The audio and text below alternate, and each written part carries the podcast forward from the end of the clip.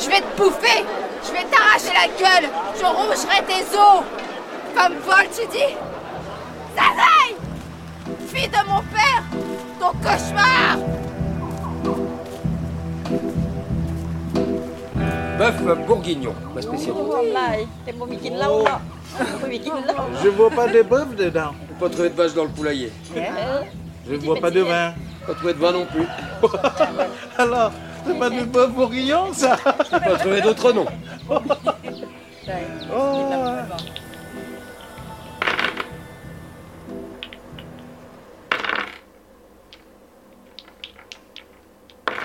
Qui attend aujourd'hui Nouveaux arrivants, avec leur propre odeur de maladie.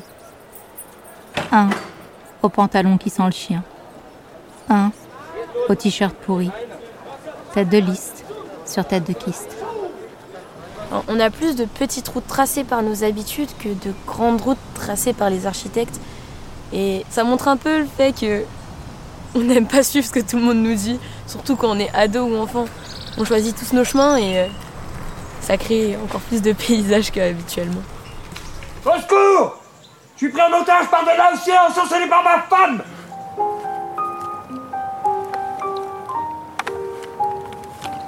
C'est la première fois que je sauve la vie de quelqu'un.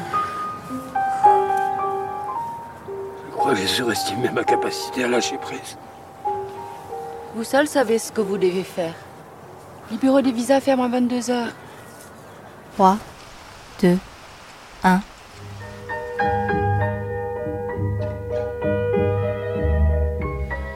Bonsoir à toutes et tous. Vous êtes bien à l'écoute du triple 8 de Radio Grenouille.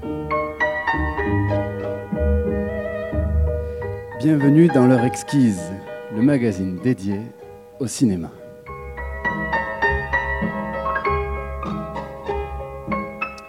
Ce soir, c'est Mario au micro et Papy à la régie.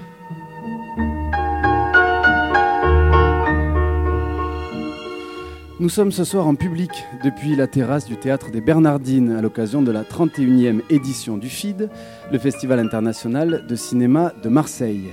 Jusqu'au dimanche 26 juillet prochain, date de la clôture du festival, nous nous installerons sur cette terrasse des Bernardines chaque soir de 19h à 20h.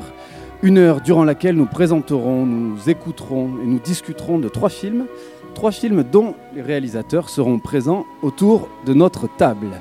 Ce soir, j'accueille qui est Simone Luang. Bonsoir est. Bonsoir. Vous êtes réalisateur de Goodbye Mr. Wong, présenté en compétition internationale. Et puis Régis Soder. Bonsoir Régis. Bonsoir. Vous êtes réalisateur de J'ai aimé vivre là, qui lui est présenté en compétition française.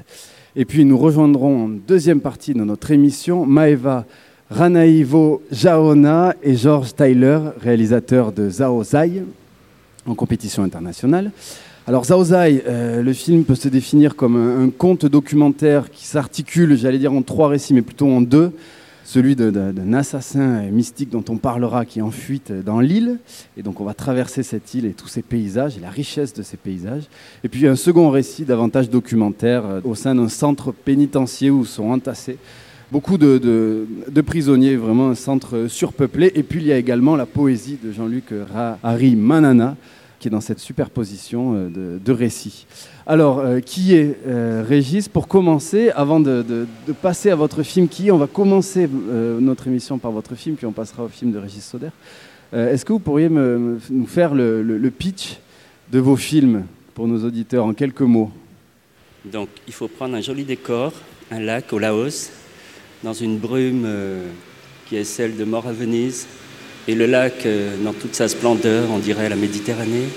Là, vous mettez deux histoires d'amour, aussi simples que compliquées, et puis euh, vous ajoutez des musiques, de karaoké, de chants traditionnels, de chants du quotidien, de chants des moteurs des bateaux que j'ai découvert comme musique concrète et qu'on a travaillé. Voilà. Donc il y a deux histoires. Un milliardaire chinois qui tombe amoureux d'une pauvre laotienne et deux Français qui se retrouvent. Et là, grand plaisir d'auteur de faire mes premiers pas vers le cinéma français, des dialogues, de la psychologie et des gags euh, Vous connaissez euh, l'arroseur arrosé Voilà.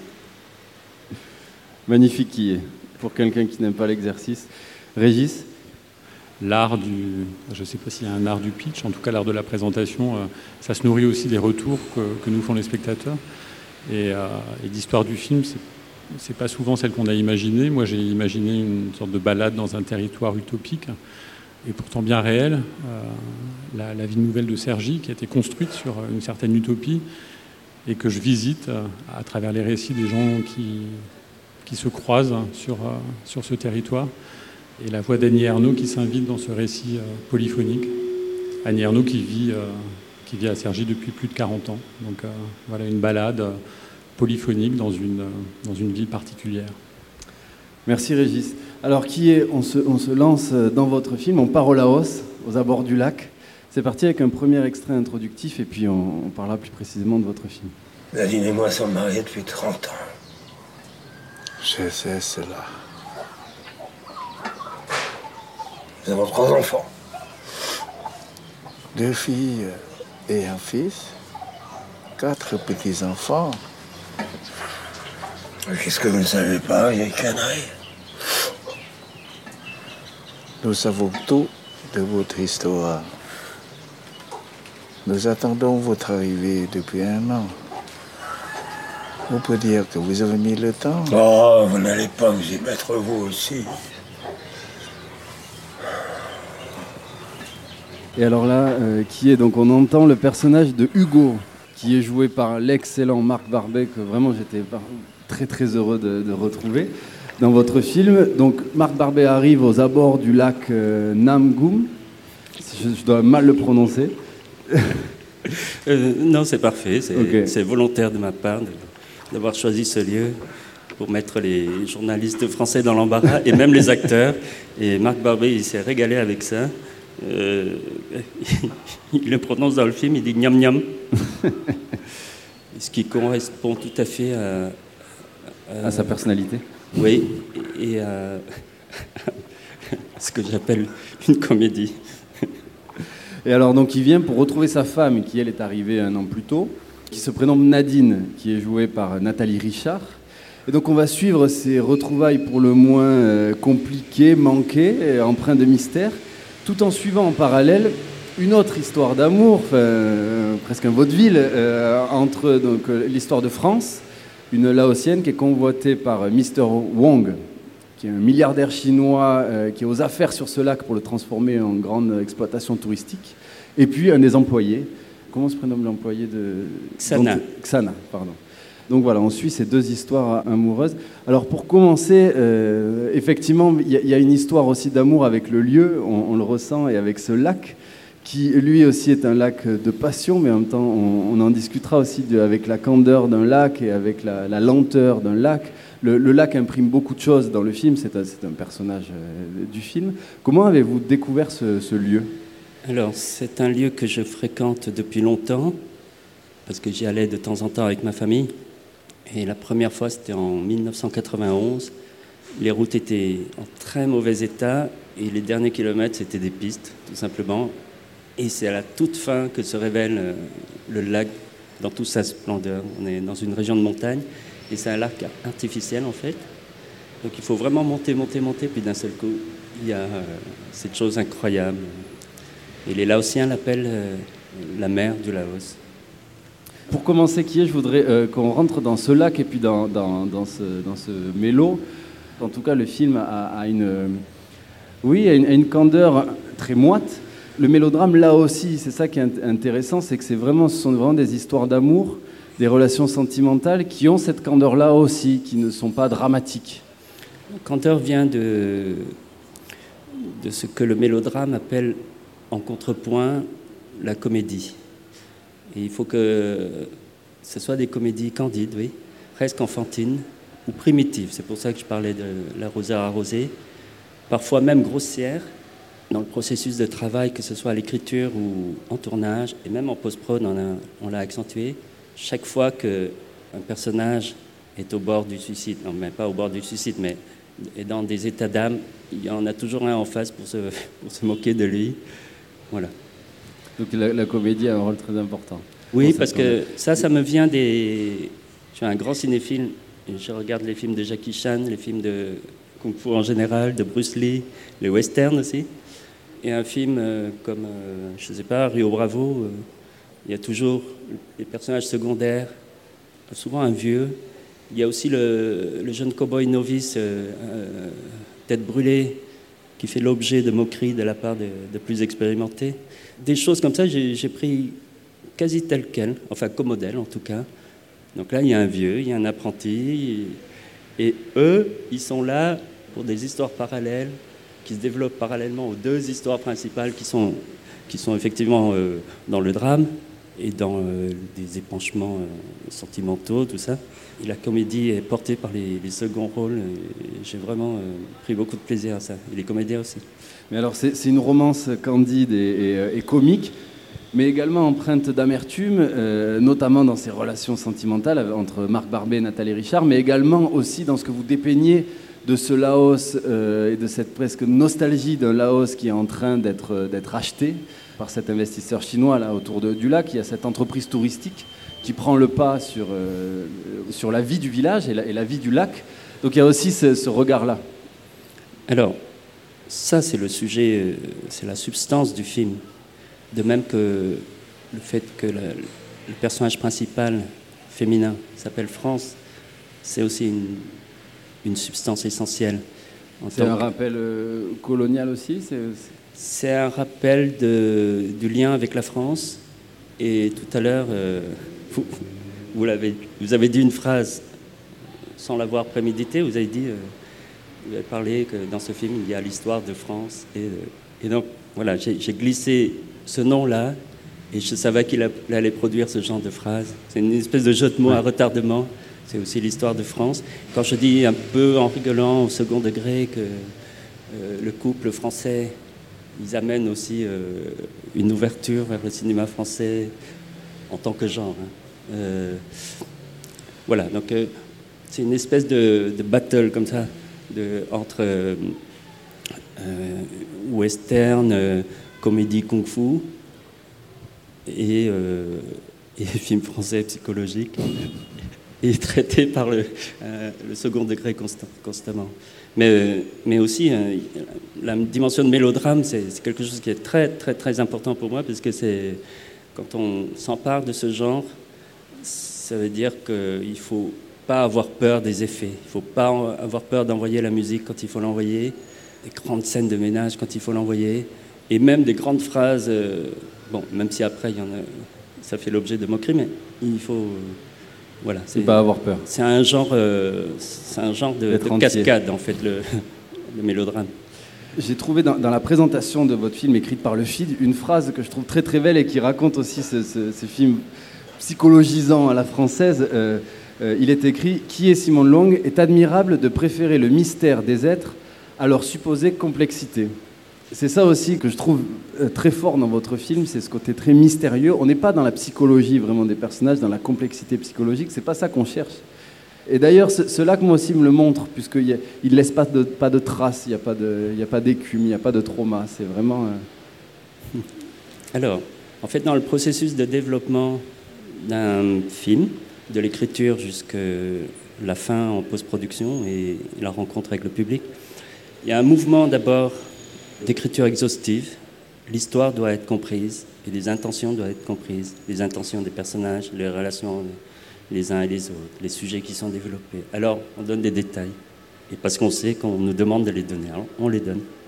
Et puis après, en tournage, on enlève, on enlève, on enlève. Et même le, juste la mécanique du cinéma, d'un tournage, fait qu'on enlève.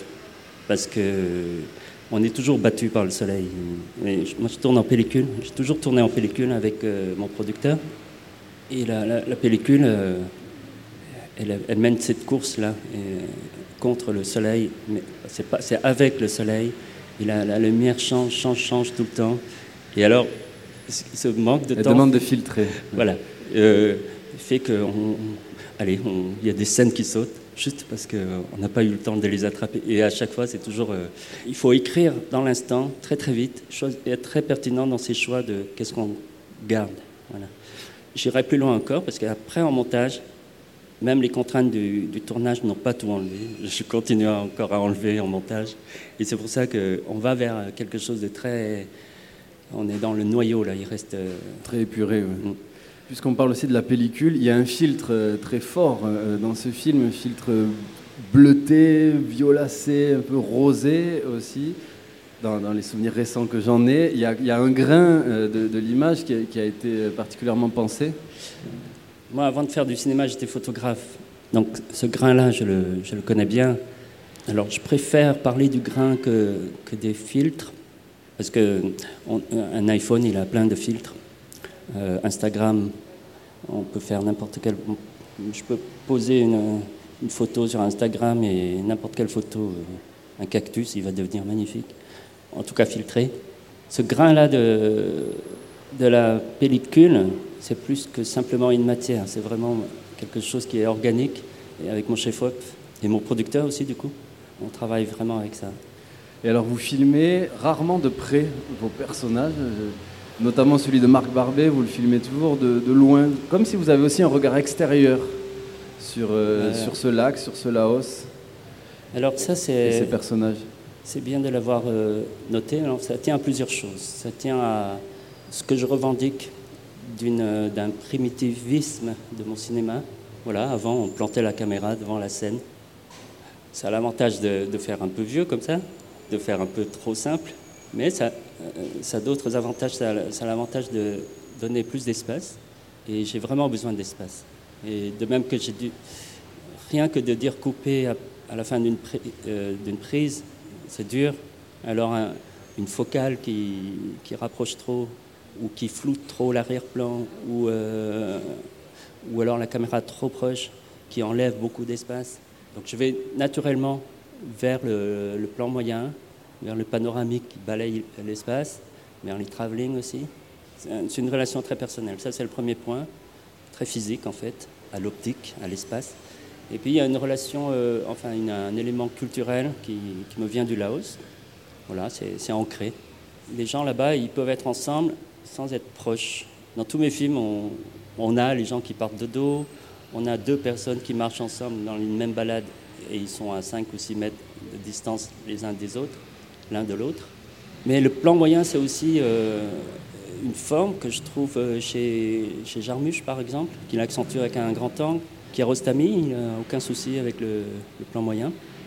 Il y a aussi ce langage-là qui, qui m'intéresse.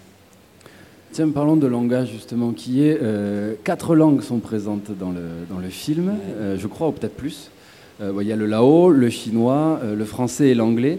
Mais chaque langue a vraiment une place, aucune n'est anecdotique, euh, chacune a une présence. Ça aussi, c'était un, choix fort de donner cette place-là à quatre langues différentes. Oui, oui, oui. Toutes ces langues, ça raconte aussi mon histoire. C'est mon histoire qui veut tous ces mélanges de, de- langues et de cultures. L'importance du français est- n'est pas anodine. Ce film est aussi laotien que français. Et même moi, j'ai vécu plus de 40 ans en France. La langue lao, voilà, en vis-à-vis du français, c'est la langue la plus intime. Et je l'aime bien parce que je la maîtrise pas bien. Je la comprends. Je peux parler suffisamment pour, euh, pour travailler avec les gens, mais j'ai besoin d'interprètes pour cette langue. Et le chinois, le chinois et l'anglais, c'est plus des langues euh, d'un cinéma de genre, euh, voilà, donc les films de kung-fu dont j'ai parlé, ou même les mélos, euh, les mélos chinois. C'est comme les costumes noirs des, des Chinois. Donc c'est plus quelque chose de, de générique. Voilà, l'anglais, c'est pareil. C'est les films d'action américains que je regarde en streaming avec beaucoup de plaisir. J'adore étirer les, aller fouiller dans la durée, la temporalité des choses. Je regarde beaucoup, beaucoup, beaucoup de films qui vont très, très vite. Qui est, on va écouter un, un extrait, euh, l'extrait d'une chanson euh, Oh mon amour, et puis on a, donc en français. Et puis on parlera aussi hein, à la suite de cet extrait, j'aurai une dernière question. Elle a les yeux qui voient la mer à travers la pluie qui descend. Elle fait des rêves où elle se perd entre les grands nuages blancs. Elle ne sait plus le jour ni l'heure. Elle a des larmes au fond du cœur qui lui font peur. témoin, déjà la vie t'attend là-bas. Non, n'aie pas peur, il faut me croire. La vie est belle, même sans mémoire. Tu sais, je te raconterai. Avec le temps, tu comprendras. Elle n'entend pas ce que je dis, et sa main dans ma main s'endort. Je voudrais être ce pays où elle s'en va chercher encore. Dans le miroir de son passé, ce rêve qui s'était brisé un soir d'été. Oh mon amour, écoute-moi, un autre monde t'attend là-bas. Non, pas peur, il faut me croire, la vie est belle et notre histoire peut continuer quand tu voudras et tu autrefois. Oh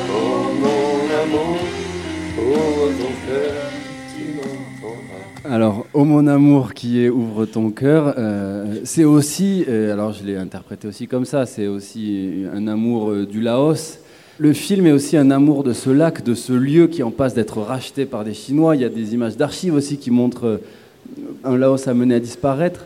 Il y a ça aussi, j'ai eu l'impression dans ce Oh mon amour final. C'est pas final, mais on est proche de la fin du film. Alors, j'ai choisi Christophe parce que si sa mort, sa disparition a fait événement, c'est au Vietnam. Il est une véritable star. Euh, ça, c'est en pleine guerre du Vietnam. Depuis la France, on aurait tendance de mettre du rock'n'roll sur des images de, la guerre du Vietnam ou du Wagner. Alors que les, Vietnamiens, c'est les chansons, pas seulement de Christophe, mais de, tout le monde. hein. De Adamo, de, je ne sais pas qui encore, euh, Claude François, Sylvie Vartan, euh, Françoise Hardy. Voilà. Il y a eu moins de- de- d'archives, de, reprises des chansons françaises au Laos parce qu'il y avait moins de production. C'est la raison. Par contre, la chanson de Christophe, je l'ai retrouvée dans un chef-d'œuvre méconnu de- d'un grand cinéaste laotien qui s'appelle Som Ok. Son film s'appelle Lotus Rouge. Et dans une des scènes, alors c'est un film de propagande qui raconte la révolution. Et les méchants, c'est les euh, pro-royalistes et pro-américains. Et les, autres, ben, les bons, c'est les communistes. Et pour les besoins de cette propagande, il, il- la vie décadente de la jeunesse de, la capitale. Et ce film été tourné en 86, donc ça veut dire que c'est dix ans après le- les événements. Ils ont reconstitué la, décadence, sauf que ce, morceau de fiction, de reconstitution du Laos euh, 76, 75 en 86 devient une espèce d'archive. Et on voit des gens, des jeunes en- gens euh, danser avec des pattes d'EF, les cheveux longs, boire de l'alcool. Et dans une, scène comme ça, là, ils il dansent sur une chanson. Les paroles étaient en vietnamien. Ah non, c'était en français, mais je ne reconnaissais pas, hein, c'était une femme. Et j'ai noté les paroles, j'ai fini par trouver Christophe, Oh mon amour. Et c'était une, une version chantée par une vietnamienne en français avec son accent incroyable. Donc elle contient effectivement l'histoire aussi, et la révolution, et le choc culturel aussi. Voilà. Donc le côté américain, c'est le rock and roll, et le côté vietnamien, c'est les chansons d'amour, y compris des- les soldats. Merci beaucoup, qui est De rien, Merci. avec plaisir. Et donc, votre film Goodbye Mr. Wong euh, est en compétition internationale lors de cette 31e édition du FID. Régis Sauder, on va maintenant parler de J'ai aimé vivre là, donc tourné à Cergy-Pontoise. Avant d'en parler, on va, papy, écouter un premier extrait introductif. Il y avait la route n'était pas faite, euh, j'avais perdu une chaussure dans la boue et, et je me souviens très bien et avec mon bébé, le, le landau était rentré dans la boue. J'ai mon fils qui vit à Cergy. Il est arrivé, il avait six jours. Il a acheté euh, son appartement au Ponceau et nous avons vu grandir ce- ce- cette ville. Moi, je, je me prénomme Claudette. Je viens de Guadeloupe. Et je fais partie des 1000 premiers habitants de la ville nouvelle. Et j'y suis bien. Claudette Régis, donc euh, l'une des premières habitantes de la ville nouvelle et heureuse d'y vivre. Heureuse d'y vivre comme le sont euh, tous les personnages de votre film euh, J'ai aimé vivre là. Et alors Régis, la dernière fois qu'on s'est vu, c'était il y a quelques années pour Retour à Forbach. Donc Forbach, c'est l'ancien bassin industriel du nord-est de la France où le Front National assoit son emprise aujourd'hui et qui est aussi votre, une terre d'origine pour vous. Donc c'était un film pensé à la première personne. Et là, vous venez à Cergy en visiteur, invité par une habitante de choix, euh, Annie Ernaux. Donc c'est un film davantage au nous, alors qui parle une nouvelle fois aussi du commun, mais, mais par, le biais du, nous, là, cette fois-ci. Comment, pour commencer, Régis, avez-vous rencontré euh, Annie Ernaux? Ben, En fait, le, film, il est, né de, il est né de cette rencontre parce que il y a, trois ans, je suis allé présenter Retour à Forbach euh, à Saint-Ouen-l'Aumône, au cinéma L'Utopia, euh, qui est le cinéma que fréquente Annie Ernaux. Et, je savais qu'Annie Ernaux vivait là, elle, a vu le film, elle avait beaucoup aimé le film. C'est un film qui était nourri aussi euh, de, son travail, d'autosociobiographie. Et on, s'est rencontrés au moment où, euh, où je suis venu présenter le film. Et donc on s'est vu à 15h, comme ça, à la terrasse d'un café. Et, euh, et la projection avait lieu à 20h. Et elle me dit bah, Qu'est-ce que vous avez à faire entre maintenant et, le- moment de la projection? Je voulais évidemment pas abuser de son temps, mais euh, je lui ai dit la vérité j'ai- rien à faire. Donc euh, elle m'a naturellement proposé de, visiter sa ville. Et on est parti comme ça dans une balade euh, où elle m'emmenait en, voiture d'un lieu à l'autre. Petit à petit, on a cheminé jusqu'à l'axe majeur, qui est cette espèce d'esplanade à partir de laquelle on, on- voit, on découvre toute l'île de France avec, avec la Défense et la Tour Eiffel au loin. Et en cheminant comme ça sur l'axe majeur, elle m'a parlé de la nécessité de l'écriture, de, témoigner de, des histoires qui s'inscrivent dans les lieux.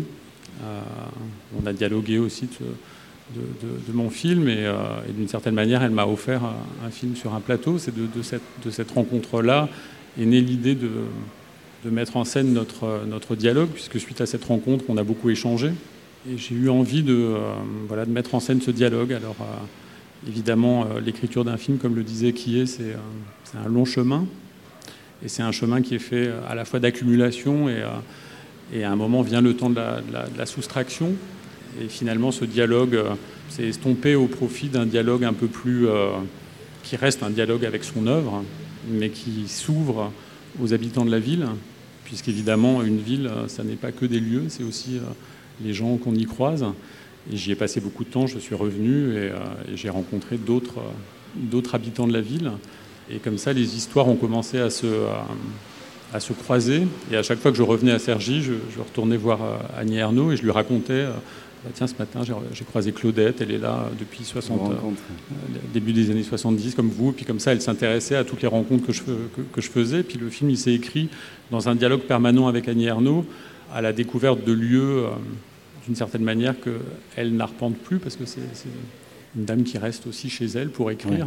Et, euh, et d'une certaine manière, s'est mis en place euh, un, un dialogue euh, de mots contre des images. C'est-à-dire que moi, je lui ramenais des images, des images mentales, des images que je lui décrivais, et on dialoguait autour de, autour de ça, autour d'anecdotes que me racontaient des gens que je croisais.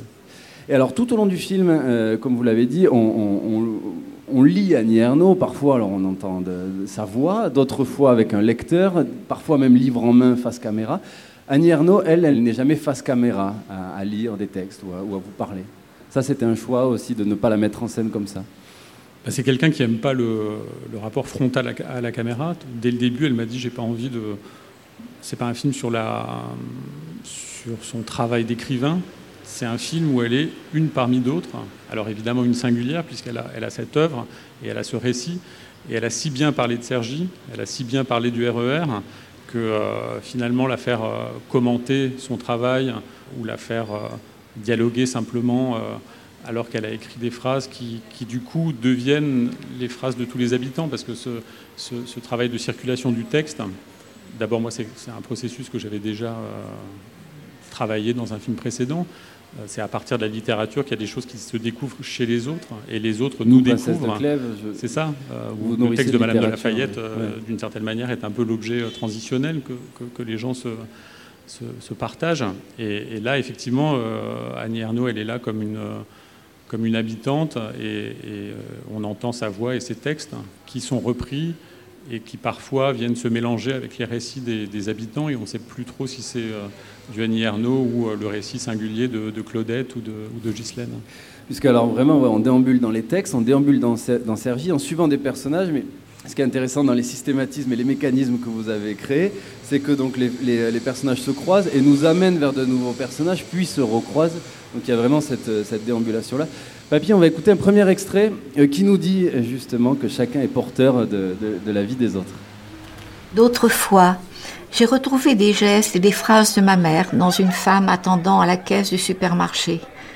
C'est donc au dehors, dans les passagers du métro ou du RER, les gens qui empruntent l'escalator des Galeries Lafayette et d'Auchan, qu'est déposée mon existence passée. Dans des individus anonymes qui ne soupçonnent pas qu'ils détiennent une part de mon histoire, dans des visages, des corps que je ne revois jamais. Sans doute suis-je moi-même dans la foule des rues et des magasins, porteuse de la vie des autres.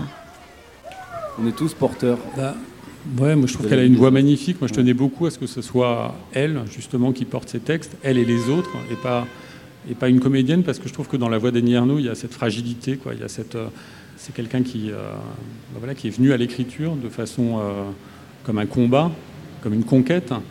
Et je trouve que dans sa voix, il y a cette fragilité, cette fragilité-là, et je trouve que ça, dit beaucoup de choses à la fois de son œuvre et de la possibilité que cette œuvre-là, encore une fois, circule. Et euh, en faisant le portrait de Sergis, c'est son portrait, effectivement, d'une certaine manière, que j'esquisse.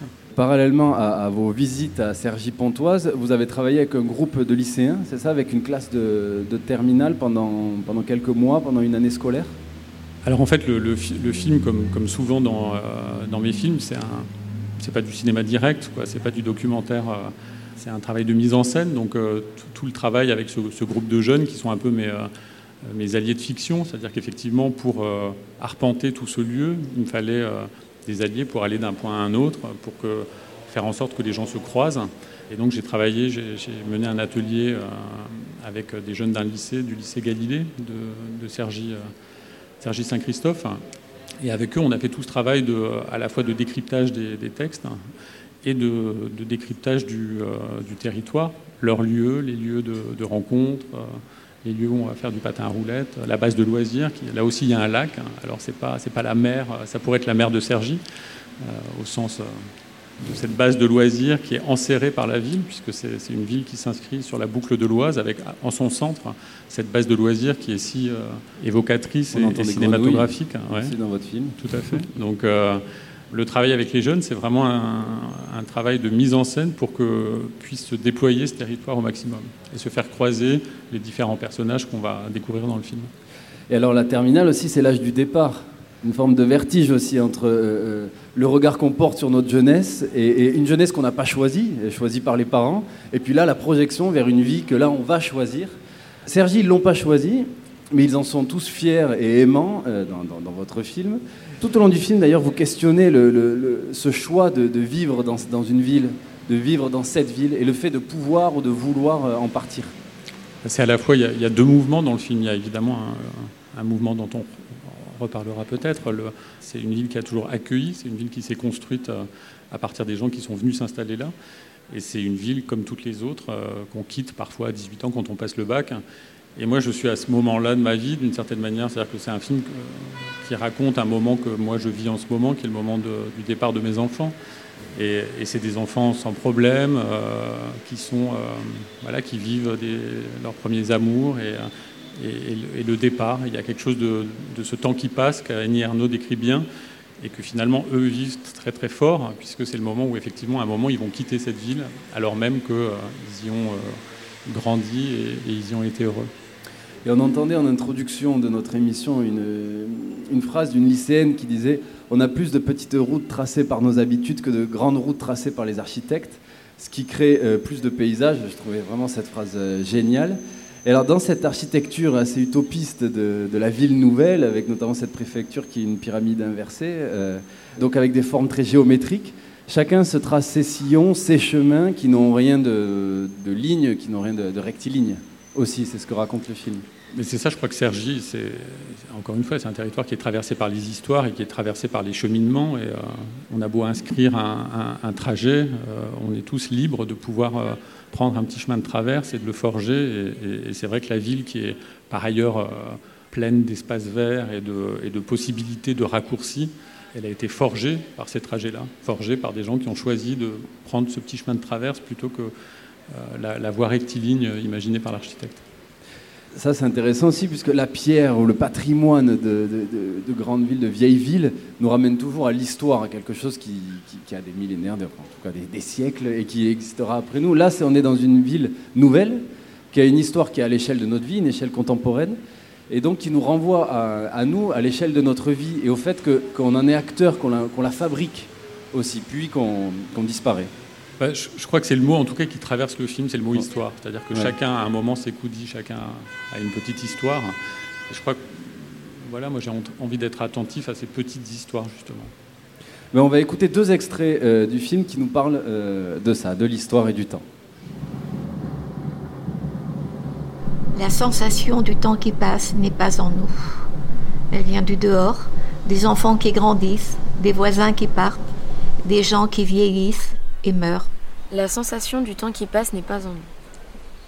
Elle vient du dehors, des enfants qui grandissent, des voisins qui partent, des gens qui vieillissent et meurent.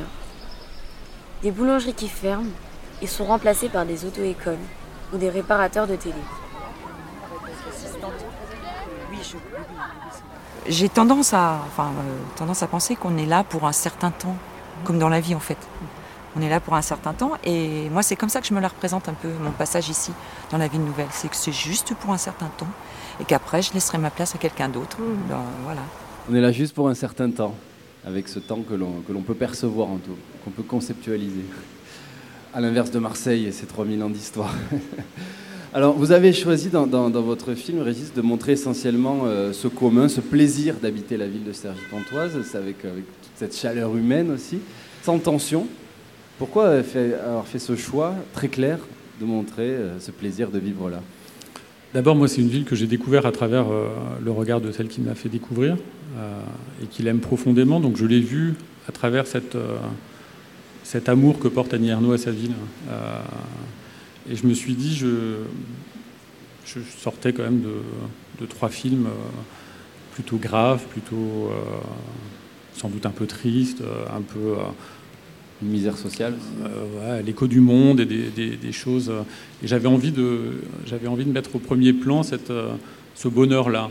D'une certaine manière, la misère, elle est présente. Il y, a, il y a une forme de profondeur de champ dans le film qui permet de voir, de saisir que, évidemment, tout n'est pas rose. C'est un peu la, cou- la, la- la Il y couleur a des du film. témoignages également hein, qui ne sont pas roses. Et puis Mais bien sûr, mais c'est quelque chose qui, qui s'inscrit d'une certaine manière dans, euh, dans un autre récit. C'est-à-dire que même quand il s'agit du témoignage de, ces coups qui arrivent après avoir euh, fui le Mali, euh, traversé euh, la Mauritanie, le Maroc, traversé la Méditerranée, il y a quelque chose à un moment de, l'accueil, d'une ville qui, fait de la place aux autres. Et je crois que c'est, encore une fois, le, film reprend cette idée d'utopie, c'est un peu l'image d'une utopie. Évidemment, c'est pas la réalité. Enfin, moi, j'ai pas la prétention d'avoir une vérité sur ce lieu. C'est le regard que je porte à ce moment-là, qui est teinté à la fois de, mon histoire, de, de ce que je traverse dans la vie en ce moment. Et le film est porteur de tout ça. Il y a quelque chose qui se rejoint avec le, travail d'Annie Ernaux, parce qu'elle a été attentive à ça.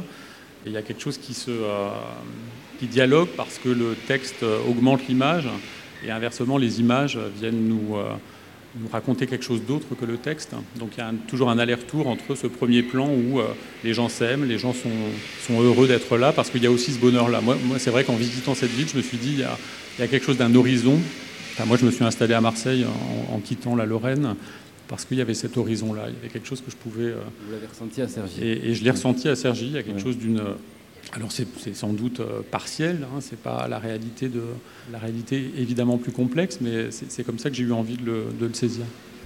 Bon, le Y, je vous le dis. Le Y, Rue, ok. je mène une Mais- action, Mes, mes ouais. deux enfants, ils ont un Y dans leur prénom. C'était une obligation, mais c'est vraiment une dédicace à Sergi. hein. Parce que Sergi m'a aidé à me construire. Tu vois Mon mari, je l'ai rebaptisé avec un Y. Mais non Mais si, José, il Ah s'appelle ouais. Youssef aujourd'hui. Youssef dans mon téléphone. Tu vois En tout cas, ce qui caractérise le mieux les habitants de Sergi, c'est le chauvinisme. Non, c'est pas ça, mais nous on est nés ici, on a grandi ici. Bon, Lola, tu quittes. Hum, Petite trahison, mais je pense que c'est une erreur de parcours. Tu reviendras, j'en suis persuadée. On a eu une- un cadre structurel qui nous oblige à sortir de chez nous et rencontrer l'autre. Ça forme des gens engagés dans la ville. Tous les trentenaires. C'est les, c'est les gens de Sergi qui ont fait ça. Bah, c'est pas juste comme ça, Ouais, c'est pas ce arrivé comme fameux ça. esprit pionnier, Moi, je, suis- je suis per- vachement non, mis en avant je à pense l'occasion c'est- des 50 C'est ans, pas c'est- quelque chose qui se c'est décrète. aussi les gens, ouais. Moi, je connais Ouais, aucun après, pote qui est pas investi quelque part dans la ville. Et, euh, et moi, là, le truc qui m'a, moi, qui m'a marqué pour l'engagement, c'est que moi, je me retrouvais à Aix-en-Provence faire mes études. Mhm. Je suis parti parce que la fac de Sergi, voilà, il faut, faut Ouais, bouger. C'est clair. Et, euh, et en fait, j'avais pas de sujet de mémoire. Et euh, le, le prof italien qui était de Florence me dit à un moment donné, il me dit, de toute façon, les villes nouvelles, c'est des non-lieux. Ah ouais. Et là, j'ai fait, j'ai trouvé mon sujet de mémoire. Je lui ai dit, bah, parce que le, considérer que l'endroit où j'ai grandi, où j'ai étudié, où j'ai vécu, c'est un non-lieu, c'est considérer que je suis une non-personne. Mhm. Et je dis, bah, mon mémoire, c'est celui-ci. Big up. Et du coup, Ah j'ai ouais, dit, mais c'est pas ouf. possible. Enfin, et c'était ouf. Ouais. Enfin, même j'en parle, tu vois, je. Ouais, ouais. Ah, mais tu sais, peut-être que l'état d'esprit dont on parlait tout à l'heure, là, qu'on a eu parce qu'on a grandi ici, peut-être qu'il change parce qu'il y a aussi des gens qui n'ont pas cet attachement pour la ville. Du coup, ça change un peu l'état d'esprit, tu vois. Après, on a le choix. C'est soit tu te dis, je me résigne, je laisse filer, en plus pour notre ville qu'on aime, ou alors, je me bats. Bah, je crois que la, la- la grande question euh, que posent euh, Daisy et ses, et ses amis, c'est la question de l'héritage. C'est-à-dire que partout, il y a un héritage, un héritage politique, un héritage euh, de, de pierre. Et, et qu'est-ce qu'on en fait de cet héritage? Et je crois que c'est la question qui nous concerne tous. Et, et c'est en quoi ce dialogue, il n'est pas propre à Sergi, il est propre à, à- à la place qu'on veut occuper dans les villes et comment on veut façonner les endroits où on vit. Merci beaucoup Régis. Merci Mario, merci à vous. Réalisateur donc de J'ai aimé vivre là en compétition française lors de cette 31e édition du FID. Et on va accueillir maintenant Maeva Ranaïvo Jaona. J'espère que je vais y arriver, c'est c'est difficile. Bonsoir Bonjour, Maëva. bonsoir. Et Georges Tyler. Bonsoir. Georges, donc euh, vous êtes euh, anglophone et, euh, et Fanny, l'une de nos grenouilles, va vous traduire. Salut Fanny. Tu te rappelles d'elle? Non. Elle, c'est moi, ta fille. Enfant qui foulait cette terre, les pieds nus. Celle qui se cachait dans les champs de canne, observant tes faits et gestes.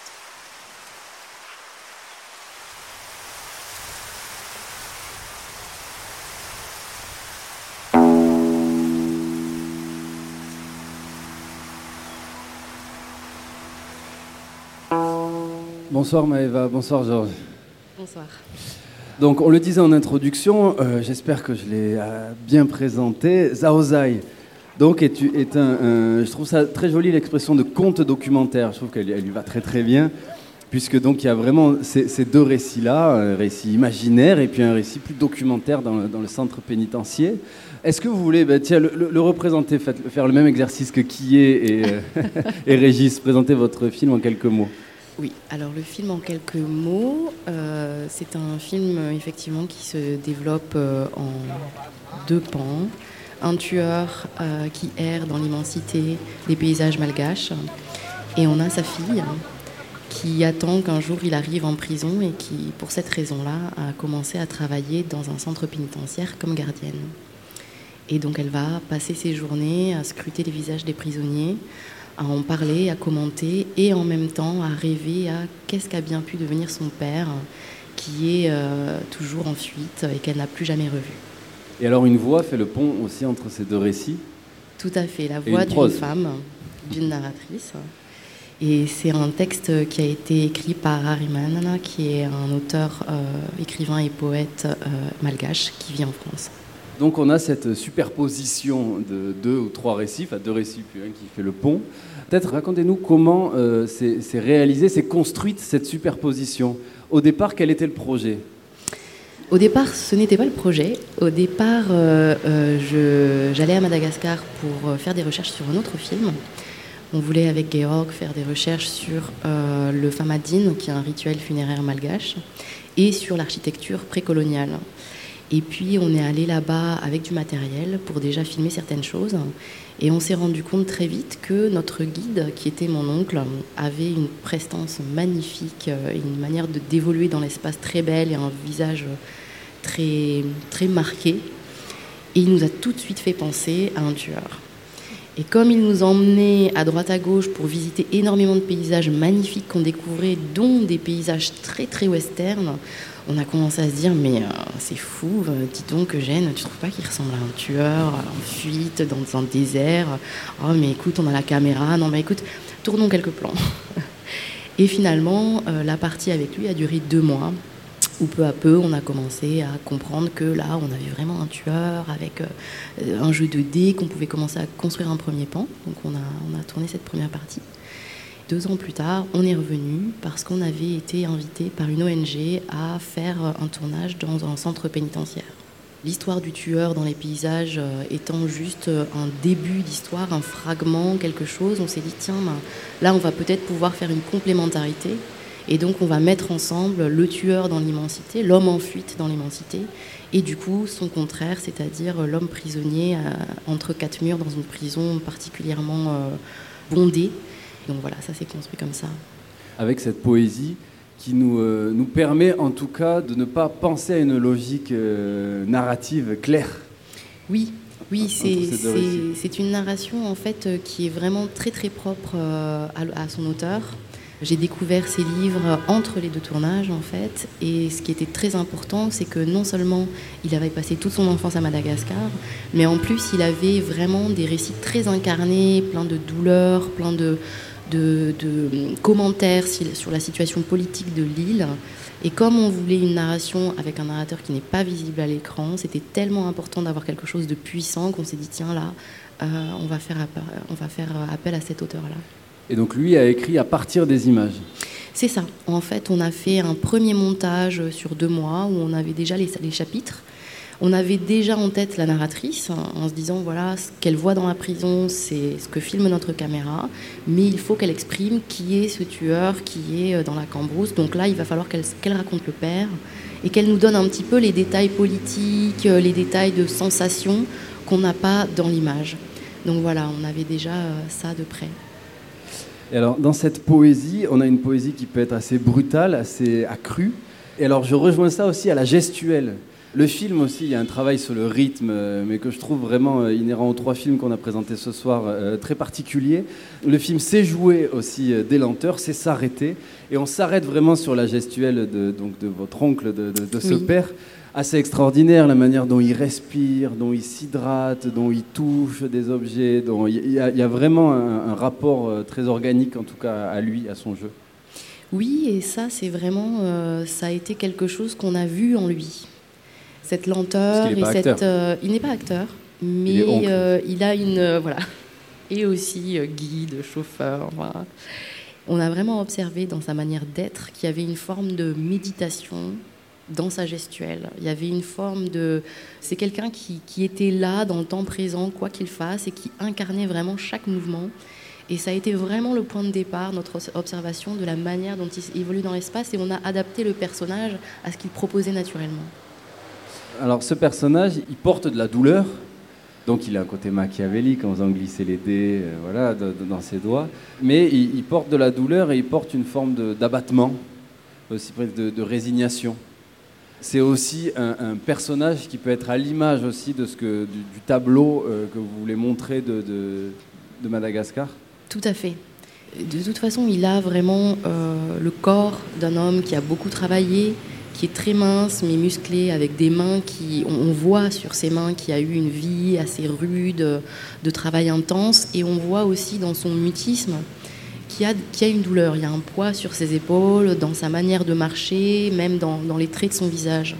Et du coup, le, le film s'est construit un petit peu autour de ça, et ça nous a semblé euh, un comment dire, euh, entrer en dialogue très bien avec la situation de l'île, c'est-à-dire cette, situation de désespoir, mais que lui traverse dans la solitude quand les autres, les prisonniers, traversent dans le fait d'être euh, empaquetés comme des sardines euh, entre quatre murs. Mais il y a ce même, comment dire, cette même résignation.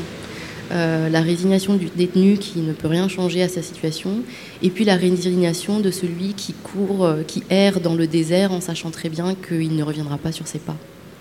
Et puis le hasard aussi est une résignation.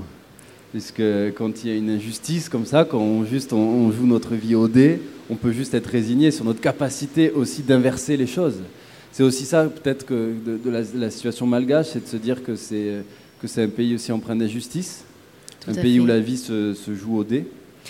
Tout à fait, et je pense que Harriman a beaucoup construit sur ça, parce que lui-même, euh, étant très au courant de ce qui se passe en termes politiques à Madagascar, il a eu beaucoup de, de, rapports avec le système pénitentiaire à Madagascar, et il est très très empreint de, oui, de ces injustices et de ce pays qui a du mal à s'en sortir et qui laisse un peu les gens face à eux-mêmes et face à une forme de chance. Est-ce que euh, on est riche euh, ou pauvre, démocratie du ventre de ta mère, voilà. Et du coup, euh, les dés du tueur sont aussi un peu une image de ça, mais c'est pas seulement la chance, c'est aussi euh, cette idée d'au bout d'un moment se laisser envoûter par ça et se laisser envoûter par cette situation qu'on ne peut pas changer et qui se répète encore et encore. Et donc le tueur joue au dé. euh, Quand la narratrice est petite, elle se rappelle de ça. Et puis en fait, elle imagine être complètement sous l'emprise de ce pouvoir un peu destructeur qu'est la chance. Alors on va écouter un extrait, Papy, euh, avec une, donc une, une célébration des morts, un, un enterrement festif. On pourra en reparler d'ailleurs de ces enterrements festifs et qui nous lance vers une route euh, de l'inconnu.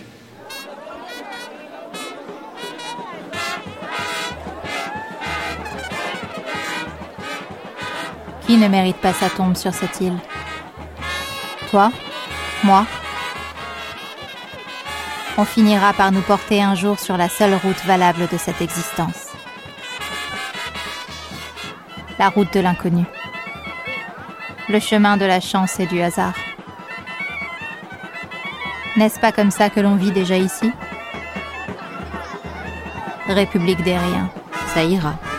Et des meurtres sans justice, ça ira aussi.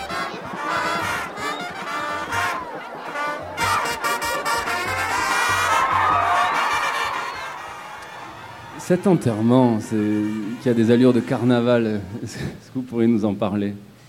When uh, Maeva asked me to come to Madagascar, I didn't expect that uh, we would be dancing with the dead because that's actually what's happening in this ceremony. It's called uh, the Famadin, and um, literally translated, it means the turning of the bones. Quand on m'a invité euh, à tourner euh, le film, je m'attendais pas du tout à ce genre de célébration qui était très festive, donc euh, vraiment euh, danser littéralement euh, avec les corps, avec les morts, autour des morts. Et euh, le, le- le nom euh, du rite funéraire, euh, littéralement, veut dire euh, de danser avec les morts et les familles reviennent tous les sept ans prendre les, les os et les changer de tissu et danser euh, autour des os euh, des cadavres. Donc on danse avec les morts. C'est ça. Cette redécouverte de l'île et puis ce road trip dans l'île, sur les traces d'un père euh, fantasmé aussi, c'était aussi une manière pour vous de, de revenir aussi sur les traces de votre enfance, de votre père? Euh, oui, c'était euh, une manière de retourner sur les traces de l'enfance de mon père. Ah oui, voilà. Voilà. Ce qui, du coup, se ressent énormément dans le film, je pense. Mais euh, ce qui est intéressant, c'est y a été, oui, on a été finalement trois auteurs très marqués par le travail euh, de nos parents. Euh, je sais que Jean-Luc a une, euh, un rapport très particulier à son père, Georg aussi. Donc j'ai- pu lancer un peu cette espèce d'ambiance de recherche du père, du visage du père parmi les prisonniers, du visage. Imaginer comment son propre père était un petit enfant quand on ne le sait pas. Mais finalement, c'est un aspect euh, euh, dans lequel j'ai été rejoint de manière très forte par Georg et par Jean-Luc. Et finalement, c'est vraiment, euh, je recherchais mon père et comme je viens de Madagascar, ça semble la, le chemin le plus évident. Mais en fait, nous étions vraiment trois à avoir eu des expériences très particulières avec ça et à le cristalliser dans, le texte, dans le montage, dans les images. Dans le texte, il y a une prose euh, vraiment très particulière de Jean-Luc euh, Rarimanana. Rariman. Une prose très musicale aussi.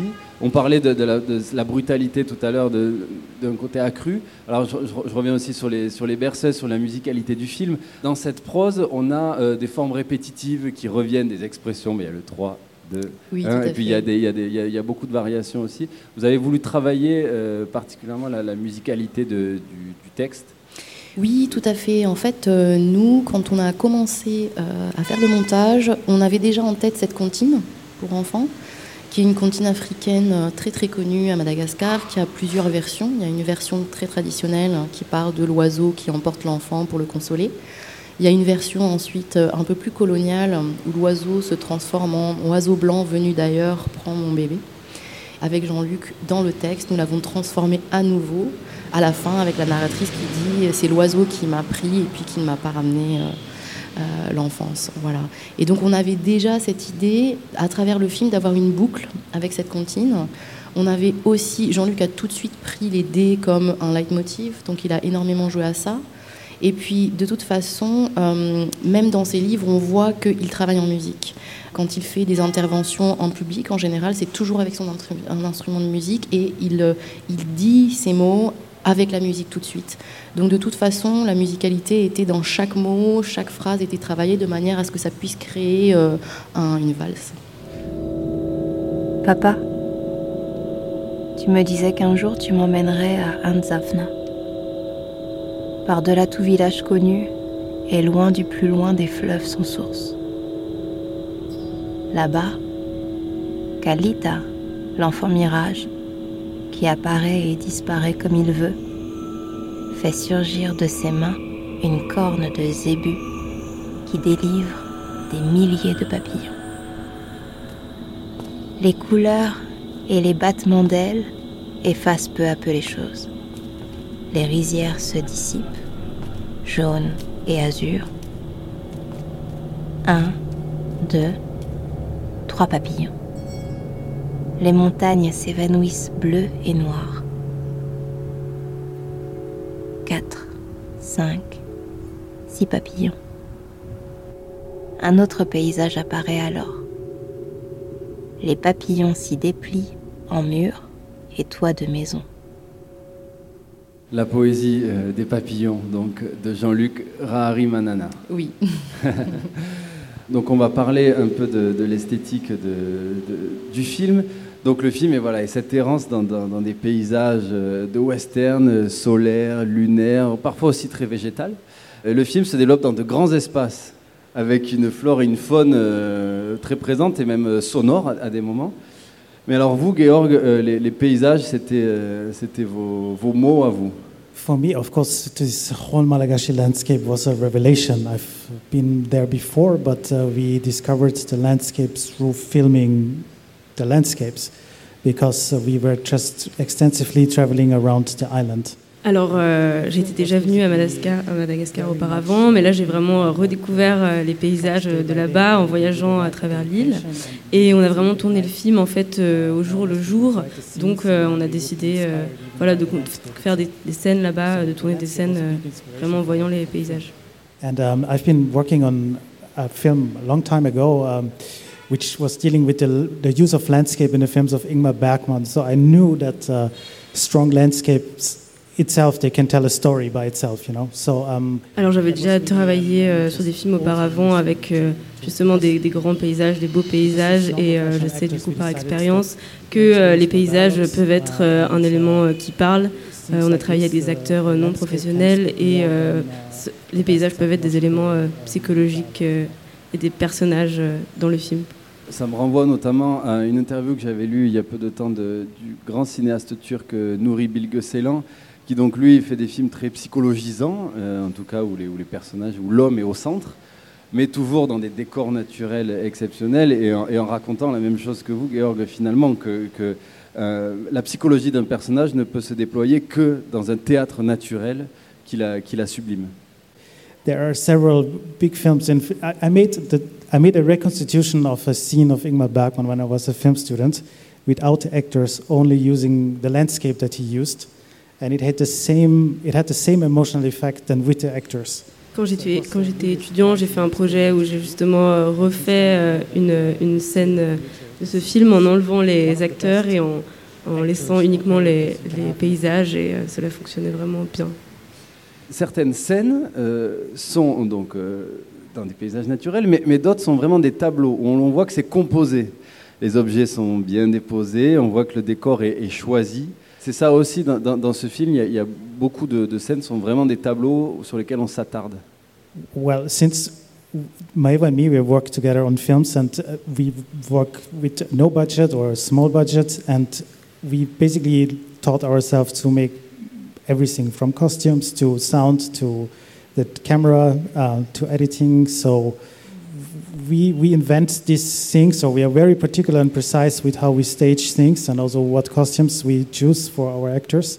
Avec Va- Maëva, nous avons déjà fait des films ensemble auparavant, avec beaucoup de budget ou très peu, et euh, nous avons l'habitude justement de, de composer, euh, composer les décors, les costumes nous-mêmes, et c'est comme ça qu'on a fait les, les scènes.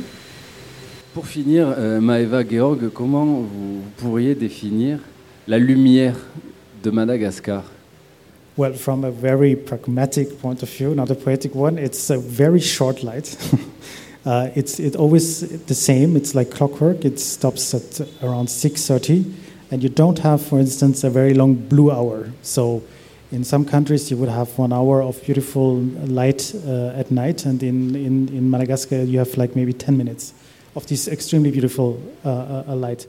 D'un point de vue euh, très euh, pragmatique, euh, la lumière, la belle euh, lumière, on va dire, euh, dure très peu de temps à Madagascar, presque 10 minutes, et du coup c'est très rapide. Et d'un point de vue cinématographique, c'est pas évident du coup de.